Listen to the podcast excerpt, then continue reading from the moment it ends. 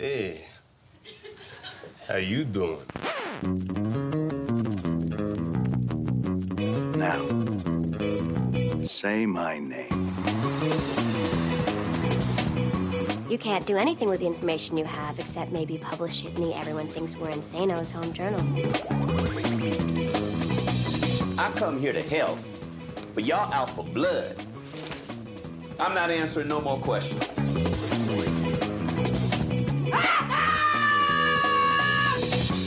Salut à toutes, salut à tous, bienvenue dans un épisode et j'arrête le podcast série de l'ACS, l'association française de critiques de séries, en partenariat avec Binge Audio. Plus ou moins 30 minutes pour faire le tour d'une série, d'une tendance, des séries d'hier, d'aujourd'hui et de demain, en compagnie de la Dream Team des critiques séries.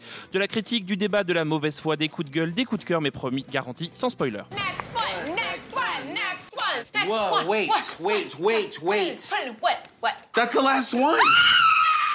Autour de la table aujourd'hui, la délicieuse Marie Turcan de Business Inside. Tiens. Salut.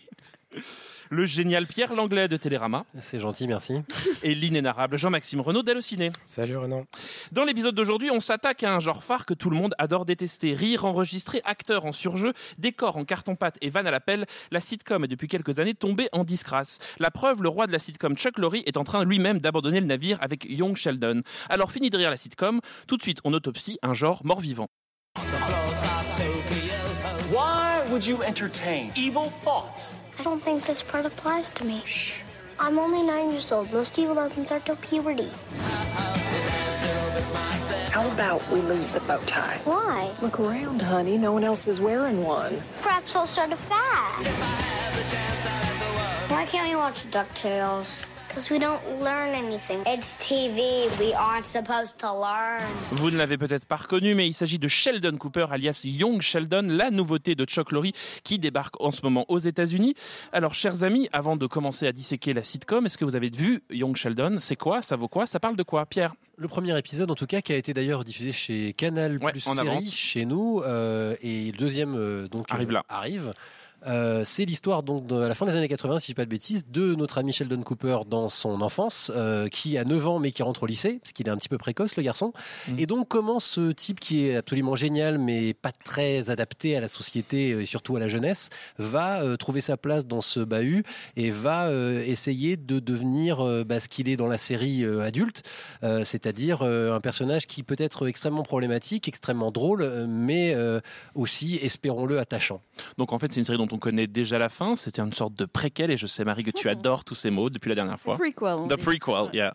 On dit plutôt ça. Ouais. Moi, je suis, je suis au moins satisfaite d'une chose, c'est qu'on a une série avec un petit garçon qui est surintelligent et au moins il a le droit d'être super intelligent. Tu sais, c'est pas comme toutes les autres séries où t'as un gamin qui est censé être, euh, enfin, qui, qui parle comme un, un, un adulte de 25 ans. Tu, alors tu veux parler des ados de Stranger Things Peut-être les ados de Stranger Things. Allez, qui ont une maîtrise en Kierkegaard euh, pour gérer euh, l'Upside pour ça- Down Pour ça, pour ça euh, intéressant. Après, grosse facilité quoi dans le dans le concept, dans l'idée de qu'est-ce qu'on fait après Big Bang Theory. Bah faisons faisons un petit Big Bang Theory bis avec euh, avec. euh, on lui fait prendre des mimiques, on lui on fait on va on va surfer un petit peu sur les sur les blagues, son inadaptation sociale. C'est quirkiness. Quirkiness, euh, Jean-Maxime, t'es d'accord avec ça? Oui, je suis d'accord avec ça. Moi, ça me fait surtout beaucoup penser à Malcolm. C'est en ça que la série est pas très originale, c'est qu'on l'a déjà vu plusieurs fois avec aussi The Middle. Voilà, on est dans un format vraiment équivalent. Donc c'est pas une grosse prise de risque, mais bon, les audiences prouvent que visiblement ça plaît et ça marche. Alors c'est pas pas en plus c'est pas une sitcom hein, juste tu- Ouais, tu bien l'as dit euh, Renan dans, le- dans le lancement c'est-à-dire que c'est de la single caméra hein, comme on dit en, Mm. en français euh, c'est-à-dire que il y a pas euh, le dispositif rire C'est euh, une vraie rupture carton. hein, pour Chuck voilà. Lorre. Et, et mais moi, pour donner rapidement mon avis critique, parce que je, je l'ai pas fait au début, moi, ce que j'ai bien aimé, c'est que je trouve qu'il y a une belle tendresse. Il y a quelque chose de de- d'assez touchant là-dedans. Moi, je m'attendais à un truc un petit peu méchant, un peu facile, avec comme tu disais Marie, on se paye sa tronche et tout. Malgré tout, je le trouve assez immédiatement touchant ce personnage-là, même s'il peut être détestable. Là où Sheldon Cooper, dans un premier temps, était vraiment fait pour pour qu'on rigole. Et c'est qu'après qu'on s'est dit ah ce type-là, finalement, il est pas super bien dans ses baskets et du coup, il peut être émouvant. Donc, donc Chuck Lorre aurait quitté donc le rythme de la sitcom. Est-ce que c'est moins drôle en fait, Young Sheldon, puisqu'il n'y a plus la sitcom? Ah, c'est clair. Bah ouais, et ce qui est marrant, c'est que euh, on dirait qu'il suit un peu le, le chemin de la beaufitude. Enfin, de le, tu- non mais tu vois, en fait, Ouais. il, est, il a fait les sitcoms quand c'était plus trop cool les sitcoms, et maintenant il va vers la, la, la série où c'est plus trop une sitcom et c'est un one camera. euh, quand c'est plus cool de faire ça et quand c'est un peu cool de revenir à la sitcom. Mhm. Donc on sait pas trop ce qu'il fait, et en même temps ça fonctionne parce qu'à chaque fois il a, il a, il a une espèce de recette miracle qui fait que euh, il sait, il, il sait avoir cette touche de bienveillance, cette petite touche de, de savoir prendre les bons personnages au bon moment. Euh, et, et donc, euh, même s'il va à contre-courant de son époque, à chaque fois ça fonctionne. On- on- on- il n'avait pas commencé exactement par ça, parce qu'il a fait une série pour Netflix juste avant qui a été plutôt une cata, euh, Dis- Disjointed. Plutôt, oui. Ouais, Jean-Maxime, Ouais, toi tu l'as vu, je crois, Ouais, Disjointed. Disjointed, j'ai tout vu. Je me suis un peu forcé pour aller au bout. Euh, la Ça série, fait rire Marie Turcan que t'aies tout vu. Ouais, bah, Peut-être que tu avais consommé les, les substances qu'ils vendent dans la série pour pouvoir la suivre jusqu'au Pas bout. du mais- tout, mais effectivement, ça doit aider. Rapidement, euh, de quoi ça parle Disjointed? C'est Cathy Bates, hein, si je me trompe pas. Ouais, c'est Cathy Bates qui euh, tient en fait une, euh, une boutique euh, de marijuana en Californie, Oh puisque là-bas c'est légal, on peut avoir Hmm. une boutique de Ah bon, marijuana. d'accord, ça va mieux. Et elle gère ça avec son fils, euh, euh, avec qui elle a des relations un peu compliquées. Et puis donc on suit un peu tout, tout, tout- c'est un peu presque une sitcom de bureau en fait, puisqu'on suit toute l'équipe qui travaille dans cette boutique. Et et pourquoi justement il, il a changé ce format-là? Qu'est-ce que ça apporte le fait que ce soit pas tourné en sitcom? Et est-ce que celle-ci aurait, pu, aurait dû être tournée en sitcom pour que ça marche? Bah, elle est un petit peu parce qu'il y a beaucoup de séquences euh, en dessin animé notamment euh, pour essayer de rendre la chose un peu plus moderne sans doute. Euh, mais ça fonctionne pas du tout. Soit il faut faire une sitcom qui est vraiment une sitcom avec des vannes toutes les deux minutes. euh, Toutes les soit, deux secondes, tu veux dire. euh, Oui, toutes les deux secondes même. euh, mais, euh, mais, mais là, on est entre les deux. C'est ça qui marche pas en fait, je pense.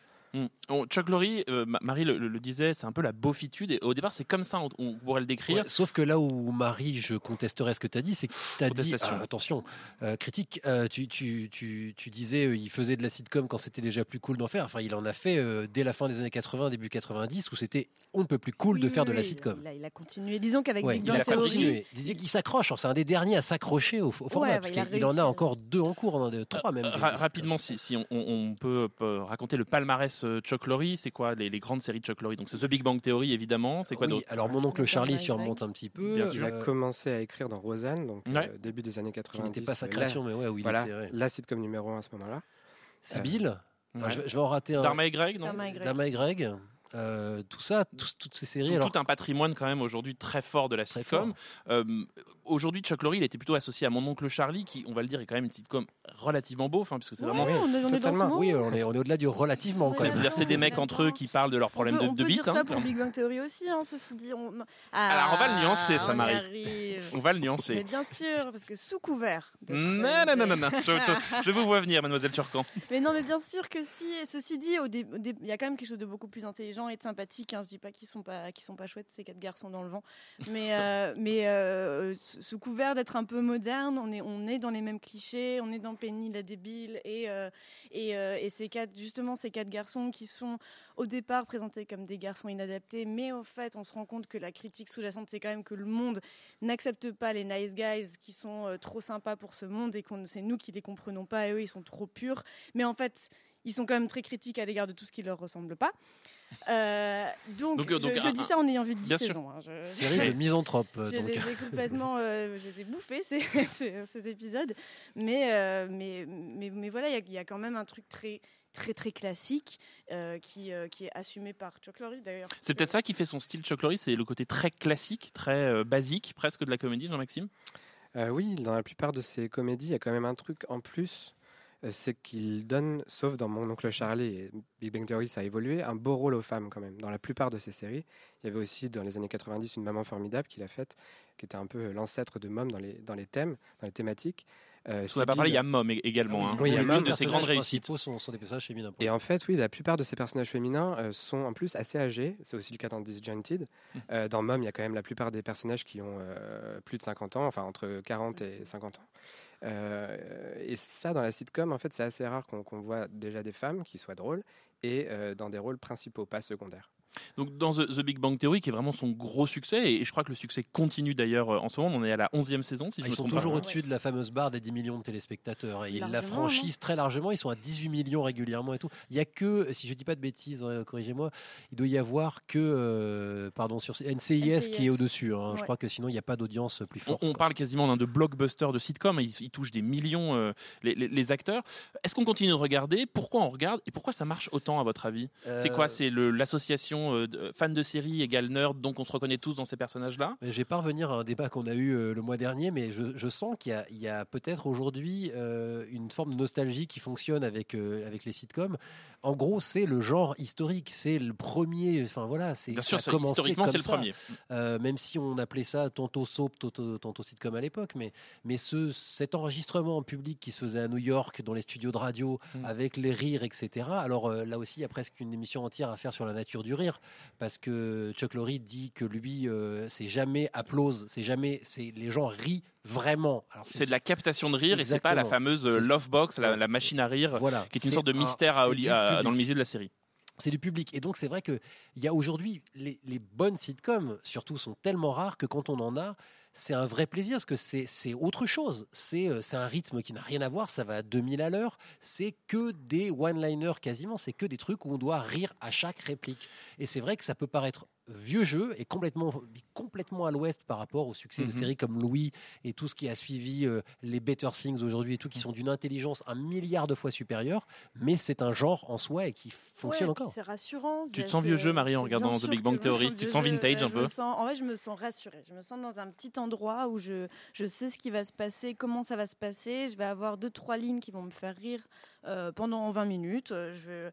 Et 20 minutes, c'est parfois les épisodes euh, sans la publicité, c'est 15 minutes, 12 minutes Ouais, parfois. c'est- vraiment. C'est court, c'est euh, c'est de la consommation de base, mais qui est, euh, qui est intelligemment faite. Et ça, pour le- on peut pas lui enlever. Euh, Il y a quand même quelque chose, pour réussir à, à- à toucher 18 millions de personnes, tu dois forcément toucher différents spectres de la population. Et c'est ce qu'arrivait à faire Modern Family également. Qui est- n'est pas une sitcom. n'est hein. pas une sitcom, qui est une, une- un documentaire, donc il y a des personnages qui regardent la face cam. Euh, ça fait neuf saisons qu'ils sont là et, et ils arrivent quand même à. à- bah, c'est ta famille aussi. C'est une famille un peu différente, mais ils arrivent à transcender les barrières, je dirais, euh, et, euh, et à, et à parler au, au plus grand nombre. Et c'est pour ça qu'elles ont réussi à s'installer dans la longueur. D'ailleurs, elles sont sorties à deux ans d'écart, donc euh, c'était à cette période-là à peu près. Mais est-ce que justement la force de ces séries-là, c'est de ne pas avoir accentué quelque chose qui est en train de se perdre dans la série télé, qui est la fonction de quotidien? C'est-à-dire qu'on retrouve ces personnages semaine après semaine, parce que justement le seul intérêt c'est de les retrouver. Ils n'ont rien d'autre à raconter, c'est un peu le, le- le rendez-vous. Est-ce que c'est comme ça qu'on consomme les sitcoms aujourd'hui, Jean-Maxime? Euh, oui, et d'ailleurs, euh, la preuve que la sitcom n'est pas morte, c'est que Netflix en fait.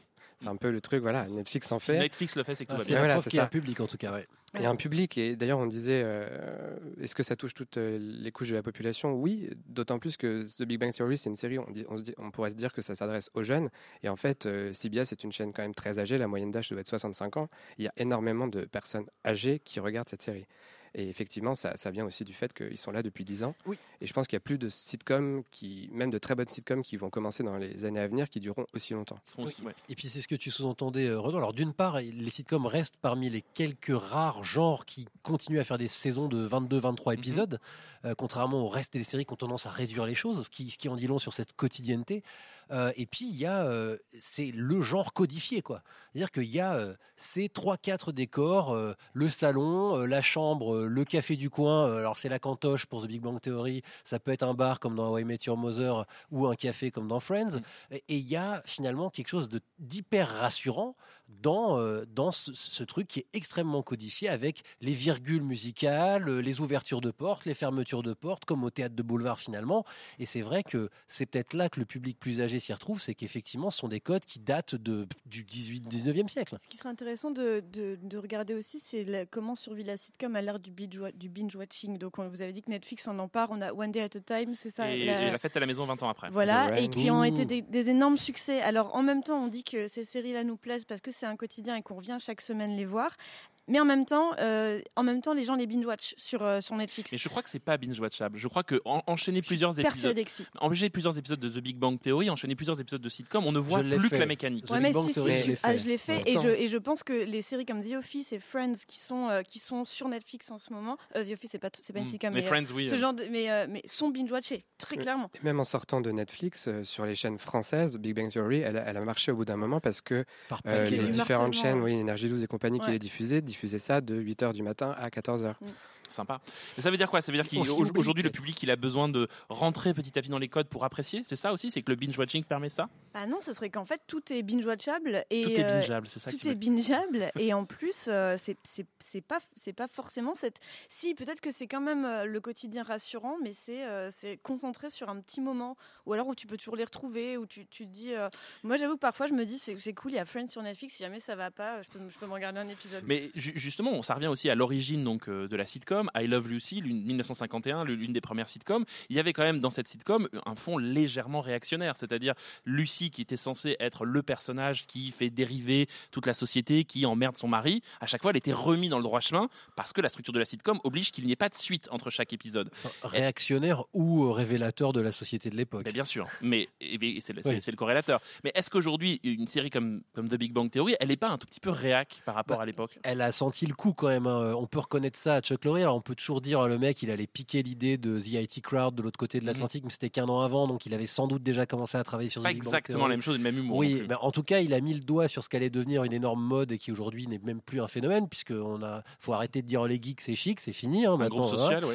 Euh, et il a mis le doigt là-dessus. Alors après, la série est devenue un peu autre chose, mais il a mis le doigt là-dessus. Donc, faut reconnaître au moins à Chuck Lorre, le, outre le fait que c'est un artisan absolument impeccable, c'est-à-dire Mm. qu'il connaît, le- il maîtrise la sitcom comme personne. hein, je crois aujourd'hui à la Il a un rythme d'écriture qui est complètement dingue. hein. Absolument, faut lui reconnaître de savoir quand même mettre le doigt sur un truc parce que si on regarde bien Mom, on se dit bah en fait il a été un petit peu en avance. il s'est- il- Ces deux femmes-là, ces deux personnages féminins, féminins-là et, et ceux dont parle la série, il a peut-être été un peu malin, Laurie aussi, de se dire.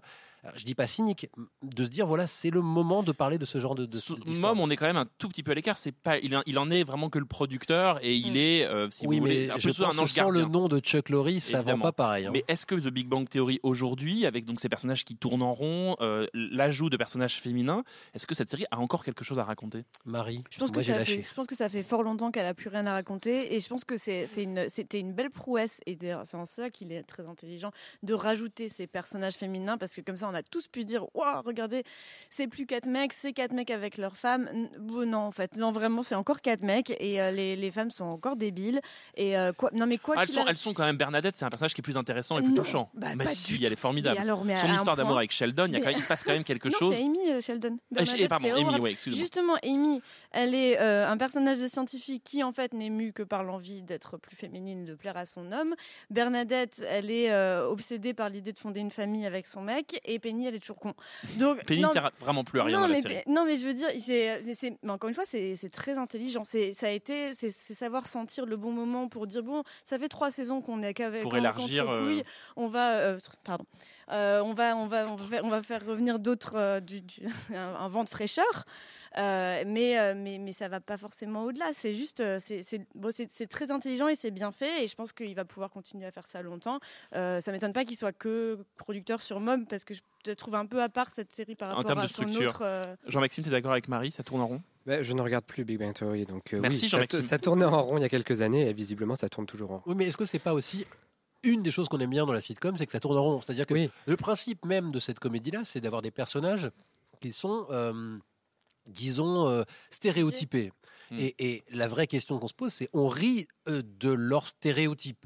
Est-ce que si on les fait évoluer, on peut encore rire avec ces personnages-là s'ils sortent des cases dans lesquelles ils ont été mis au début? Alors- Donc c'est bien un des enjeux centraux Bah, de la je trouve sitcom. que Friends, par exemple, a réussi à s'affranchir de, des, des stéréotypes du départ pour les faire, pour faire un peu évoluer ses personnages, quitte à les changer. C'était pas forcément une bonne chose et parfois c'était un il peu évolue quasi- incohérent. il n'évolue absolument pas les personnages de Friends. Mais bien sûr que Entre si. le premier et dernier épisode, il ne leur est arrivé quasiment rien, si ce n'est que Ah, Ils ont tous. euh, ils ont un enfant qui ne sert à bah, rien. Joe est devenu complètement stupide. il alors était qu'il- déjà non, Oui, il, non, il n'était pas si. stupide. Il a, il- non, Ça, c'est ton fantasme, Marie, qui fait que tu as projeté sur Joey, mais il, était stupide. tu me connais si bien.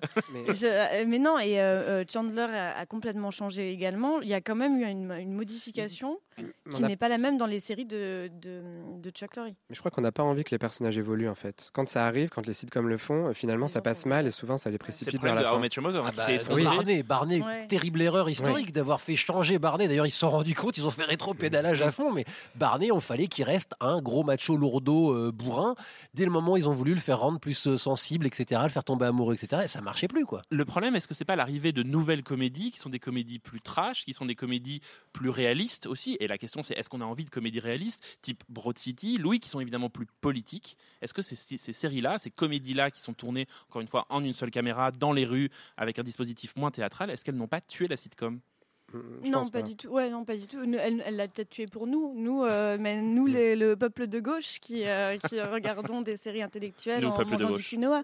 mais sinon, euh, non, mais si- il y a 18 millions de téléspectateurs qui regardent Big Bang Theory Et chaque il y en semaine. a 600 000 Et, qui regardent Louis. donc, tout, et voilà, et tout autant qui regardent NCIS, et tout autant qui ont regardé euh, Quantico et, tout, euh, et Grey's Anatomy. Donc, il faut, faut, faut, faut- faut Oui, remettre les choses dans sortir leur notre bulle, contexte. Voilà, un- Mm. un, tout petit peu. Ça ne nous empêche pas, nous, d'être critiques et de voir quand même une vague de nouvelles séries euh, qui ne, ne peuvent plus tomber sous le coup du saut de la comédie euh, à proprement parler. On- quand tu cites Louis ou, euh, ou, euh, Broad City ou Atlanta, ou, enfin, oui, ou Broad City, c'est bon, un peu plus drôle, mais c'est quand même toutes ces dramédies qui. qui C'est un mot qui est interdit. C'est un mot qui est interdit en ma présence. À moi, en ma présence, je ne conçois pas la, la dramédie. Parce que, bon, bref, ça, c'est un problème entre nous, Marion. D'accord, on en parlera hors micro. Euh, oui. Mais quand même, il y a un problème aussi du côté des scénaristes, en fait, c'est que maintenant les jeunes scénaristes n'ont pas envie de faire de la sitcom. Du coup, elles se renouvellent pas. Ils préfèrent faire du Louis ou autre. Bon, pour le pour le coup, c'est pas un jeune scénariste, Louis, mais euh, Broad City, voilà, des jeunes scénaristes qui auraient pu écrire une sitcom, ils ont préféré faire une série du Cap que personne ne regarde. Euh, donc, il n'y a pas de renouvellement sur les grandes séries grand public. Pardon, j'allais suivre en disant, et en, en plus, à l'époque où la série, alors les Américains, ça fait un petit moment que- qu'il y a un prestige de la série télé, mais mondialement a obtenu un prestige, euh, les, les prix dans les grandes récompenses remis euh, à des sitcoms, c'est rarissime. Alors, euh, notre ami euh, Jim Parsons, justement, on en a, on a eu quelques-uns. Les acteurs peuvent encore s'en Ouais. sortir, mais la meilleure série, c'est pas demain la veille que la meilleure série, ça va être une sitcom. Euh, euh, Modern Family- a eu quelques prix, je crois. oui, voilà, les Mm. comédiens peuvent s'en sortir parce que c'est vrai que c'est un travail absolument remarquable. Euh, c'est un travail de technicien pur et dur que d'être que, jouer dans une sitcom euh, qui est pas euh, d'ailleurs donné à tout le monde. Mais c'est vrai qu'aujourd'hui, le prestige. C'est euh, la comédie dramatique, appelons-la comme on veut, mais en tout cas, c'est cette nouvelle forme où on sait plus trop, genre Atlanta et qu'on sort, on sait plus trop s'il faut rire ou pleurer. Et le problème ne vient-il pas du fait que la sitcom, on voit trop le produit, on voit la mode de production et pas l'auteur? Est-ce que c'est ça le problème? Là, je vous ai posé une colle, je vous vois réfléchir, c'est d'une beauté. non, je euh. veux bien que tu développes ta pensée. C'est-à-dire que est-ce que le problème ne vient pas du fait que la sitcom, on voit le mode de production, le travail à la chaîne, la production face à un public, Mais le rendu que chaque dans semaine? notre époque, euh, on on n'accepte plus de, de voir ces grosses ficelles? Voilà. Ou est-ce qu'on et on privilégierait la forme de l'auteur, l'artiste, l'auteur qui est derrière la comédie? Mais pourquoi on pourrait pas faire une sitcom d'auteur? Pourquoi Ouais, il pourrait ça, pas y avoir journaliste c'est ce Et c'est ce qu'a fait Louis C.K. pas que- exactement que une sitcom. Alors, est-ce que c'est euh, Horace et, et Pete. C'est un décor fixe, c'est je suis- c'est une sitcom d'auteur, alors qui est à moitié foutraque, Voilà. enfin voilà. Mais quand même, Mais il n'y a Ça pas ce démontre qu'on processus et pourrait casser et ça. cette mise en avant de l'artifice, du système de production, ce qui est quand même, on l'a dit plusieurs fois, la sitcom elle est quand même extrêmement rythmée et structurée avec des phases très connues. Est-ce que c'est ça le problème aujourd'hui? Est-ce qu'on ne reconnaît pas? Il y a un problème entre l'industrie et l'auteur. Est-ce que la sitcom elle est trop industrielle pour être une Bah, pour la sitcom critique en tout cas, je reviens à ce que disait Ouais. Marie, pour la critique. Ou alors c'est le fond qui suit pas. On est, euh, si on arrivait à avoir, avoir- avoir avec, avec cette forme de, de dire quelque chose de politique, par exemple, tu fais une Mhm. sitcom euh, sur, euh, sur vraiment les années Trump, ça pourrait vraiment marcher. Si tu, fais- si tu fais Mais avec, est-ce qu'on euh, accepterait les, les, les, la côté que le- artificiel? Ouais, ouais, je pense que la forme suive euh, ne serait pas du tout une barrière. Je pense Et que, je Vip pense- alors Et au contre, bah, Mais Vip, Vip, c'est pas une sitcom. Oui, mais on n'en est pas loin quand même. Mais il y a eu- non, il y a eu il la- manque, vraiment ce rire enregistré, ou en tout cas ce rire du public qui assume le théâtre est quand même très important. Moi, j'y crois à quelque chose à la frontière entre le, stand-up politique et, la sitcom. À mon avis, ça peut, ça peut venir. Le Carmichael. Show. hein. Mm. Oui. C'est ce qu'a fait le Carmichael Show, alors Ouais. qui n'est pas connu en France, etc. Ouais, Mais c'est des- c'est une famille assise dans un salon, pour dire les choses simplement, qui Produit par débattent de la politique. Mm. Qui débattent de politique. Alors ça, ça vient d'être annulé, hein, si je dis pas de Oui, bêtises. c'est hein, annulé, ça, a été annulé. Mais, et puis c'est tellement, c'est c'est tellement pas exportable ni rien du tout, parce que ça, ça, ça cumule les défauts pour être diffusé en France. C'est une sitcom, c'est une black sitcom, donc c'est une famille Et afro-américaine. ça ne fait que des références politiques américaines et Voilà, de, de pop Donc, culture ça va être américaine. difficile de la voir chez nous. Est-ce que l'anomalie dans tout ça, dans Chuck Lorre, c'est pas Mom, donc qui est que produit par Chuck Lorre, qui raconte donc le quotidien à nouveau entre une fille et sa mère, toutes, deux en riab, et qui vont s'affronter euh, à chaque épisode, en tout cas euh, tenter de devenir meilleur, qui est l'un des sujets phares de Mom, et qui est aussi une série quand même très politique. Est-ce qu'elle est féministe pour toi, Marie Mom? Ouais, ouais, et je pense que c'est la première fois qu'on a essayé de parler aux femmes, enfin que lui a essayé de parler aux femmes avec une de ses séries. Je, je suis pas, persuadée que le public de, mon oncle Charlie soit très très féminin, Euh, ce qui ce qui veut pas dire que le public de Mom est très féminin. Je pense qu'il l'est beaucoup plus. Ça veut pas dire qu'il n'y a pas d'hommes qui, le- qui la Il y a mais- un travail d'identification plus fort. Ouais, et puis comme a dit Jean-Maxime, c'est quand même assez impressionnant de réussir à caster des femmes d'un certain âge et de pas s'arrêter à, euh, à un, un palier de 30 ans. Je trouve que euh, je- c'est c'est, euh, c'est un grand marqueur et c'est un grand ovni quand même dans, la, dans, dans ce qui s'est passé ces Il y a dernières surtout une, années. une forme de tragédie dans, dans la série qui est plusieurs fois ré- répétée. Jean-Maxime, c'est ce qui fait la force, c'est ce mélange entre comédie et drame de Mom. Oui, justement, on parle des séries du câble qui sont parfois plus euh, euh, dramatiques que drôles euh, dans le format comédie. Euh, là, justement, on est entre les deux. On a beaucoup de vannes, ce qui fait le sel des sitcoms habituels. Mais on a aussi des moments vraiment durs où on rigole pas. Il y a toujours une blague qui finit par arriver au bout d'un moment, mais voilà, des personnages qui meurent et on en parle vraiment. C'est pas un truc qui arrive comme ça euh, en fond. C'est des vannes plus trash aussi. trouve. Il y a deux trucs qui, qui sont intéressants. Euh, à un, alors juste aparté, euh, qu'on- on parle de personnages plus âgés, mais quand même une des sitcoms les plus connues aux États-Unis, peut-être aussi dans le monde, c'est les Golden Girls, euh, et elles sont pas toutes jeunes. Euh, Il y en a eu d'autres d'ailleurs euh, ensuite.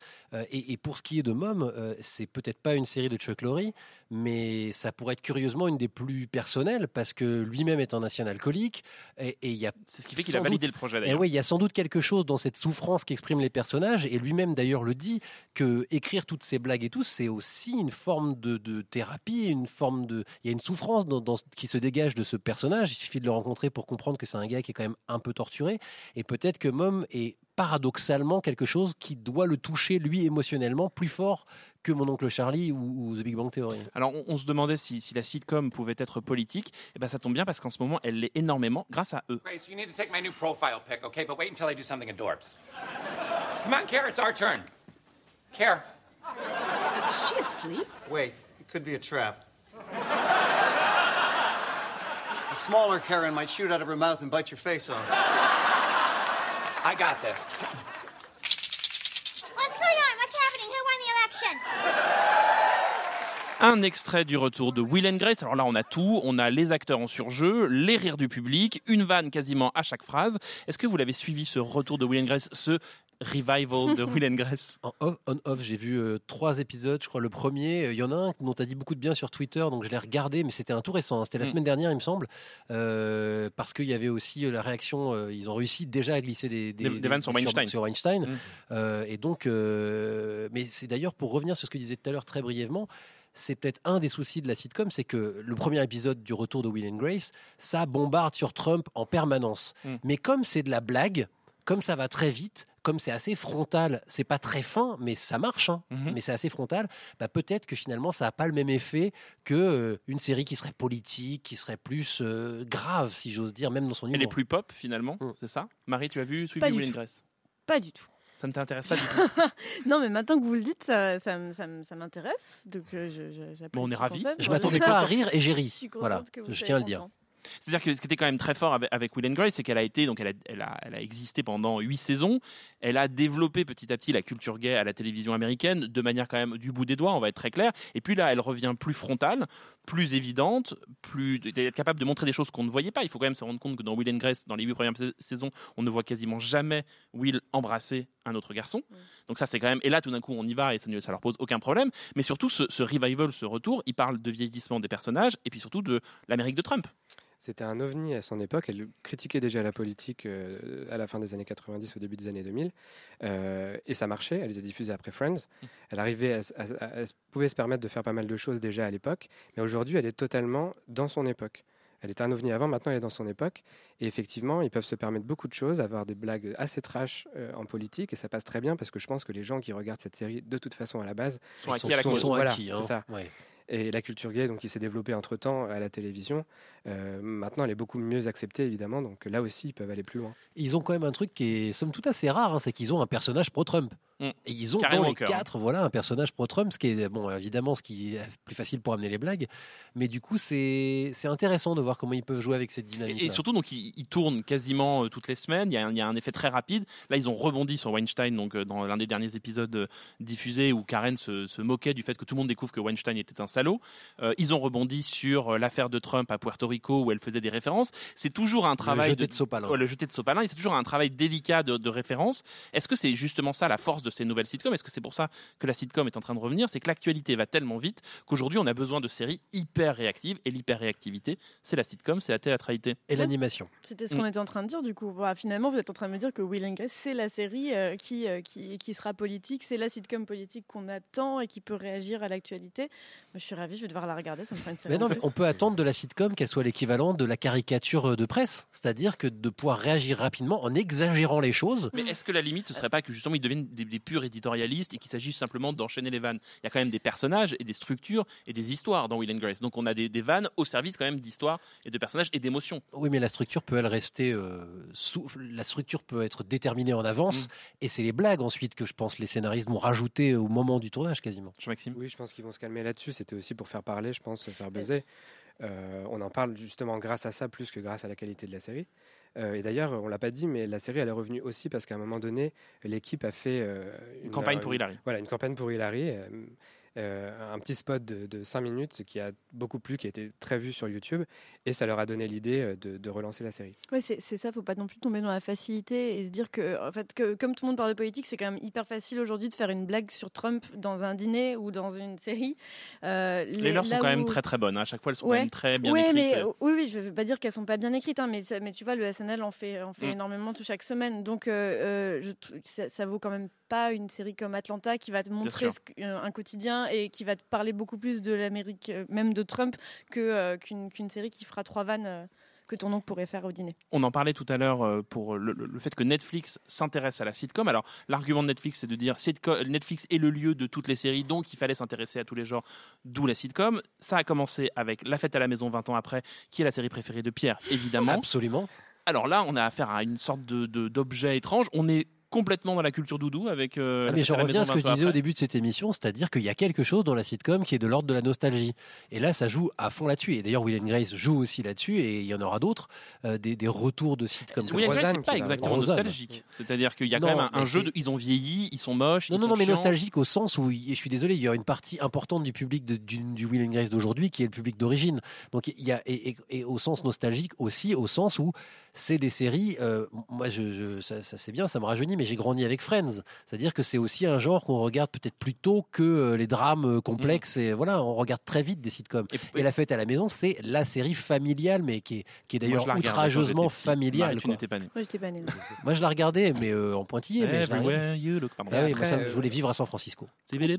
Bon. Après, pourquoi aussi Netflix fait ça et les autres chaînes continuent à en produire même si ça marche moins C'est parce que ça coûte pas cher. Mm. Euh, comme le disait Pierre tout à l'heure, il y a peu de décors, etc. Les acteurs, pour peu qu'ils soient pas très connus, coûtent pas non plus très cher au début, sauf dans un cas comme Big Bang Theory où là, pour le coup, ils prennent un max. Voilà, ça devient compliqué. Euh, donc euh, la sitcom, elle continue aussi parce que ça coûte pas cher, ça remplit les grilles. Il y a une Euh, forme de connivence avec le public. Il y a vraiment ça dans la fête à la maison. C'est-à-dire qu'on a l'impression qu'ils jouent pour nous. Ils nous font des clins d'œil en permanence. Moi, je ressentais ça beaucoup. On n'en a pas parlé jusqu'ici de Two Broke Girls. Hum, effectivement. Que beaucoup de gens détestent. Moi, je l'aime beaucoup. Et justement, un des trucs que j'aimais dans cette série, c'est qu'on sentait les acteurs s'éclater entre eux. Parfois même, ils euh, en fond. euh, on les voyait. Mais c'est pas grave. Ça, ça a participé à la connivence avec le public. On savait parfois les blagues qu'ils allaient donner avant de les donner, mais ça fonctionnait quand même.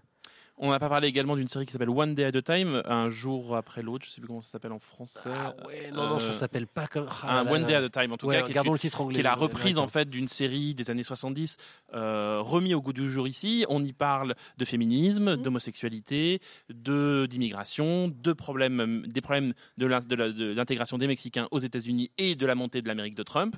Est-ce que vous l'avez regardé? Pourquoi c'est si bien que ça? Et pourquoi il faut convaincre les gens de la regarder, même s'il y a des rires enregistrés? Bah justement, je me demande pourquoi est-ce qu'il faut convaincre les gens de la regarder. J'ai l'impression que ça marche pas. Personne n'en parle trop. Euh, Pourtant, c'est bien. Pourtant c'est bien. Et Aux justement, est-ce que hein. j'ai l'impression que c'est fin en fait et que du coup euh, ça, ça casse un petit peu le principe de la, le- justement ce pacte de T'as eu ta petite larme à la fin ou pas Ouais. pas regardé jusqu'à la fin. Ah, moi j'ai eu ma petite larme. euh, Ok. C'est une Ça séquence de eu- prom night. Ça t'aura eu alors ah bah oui. C'est quand même une série qui est produite par Norman Lear, qui est un peu euh, euh, la star avant euh, Chuck Lorre de la sitcom. Il avait fait All in the Family dans les Mhm. années 60-70. Des trucs qui sont jamais arrivés hein, Voilà. chez nous. Et One Day at a Time, c'est l'adaptation d'une série des années 70 qui, pour le coup, n'a pas été très connue et n'a pas très bien marché non plus aux États-Unis. Pas comme celle-ci, hein, je pense. Voilà, je pense. Enfin, Saison 2 ou pas peut-être- de saison 2 One Day Oui, Time si, si, Oui, bien oui, sûr. elle ouais. arrive bientôt. Ouais. Mais euh, pardon, ce qui- ce qui- ce qui- ce qu'on n'a pas précisé, c'est que la série d'origine, c'est les blancs. Mhm. Euh, et, et du coup, il y a eu, euh, ils ont, ils ont évidemment euh, changé l'angle et la discussion en mettant en scène une famille euh, d'origine mexicaine.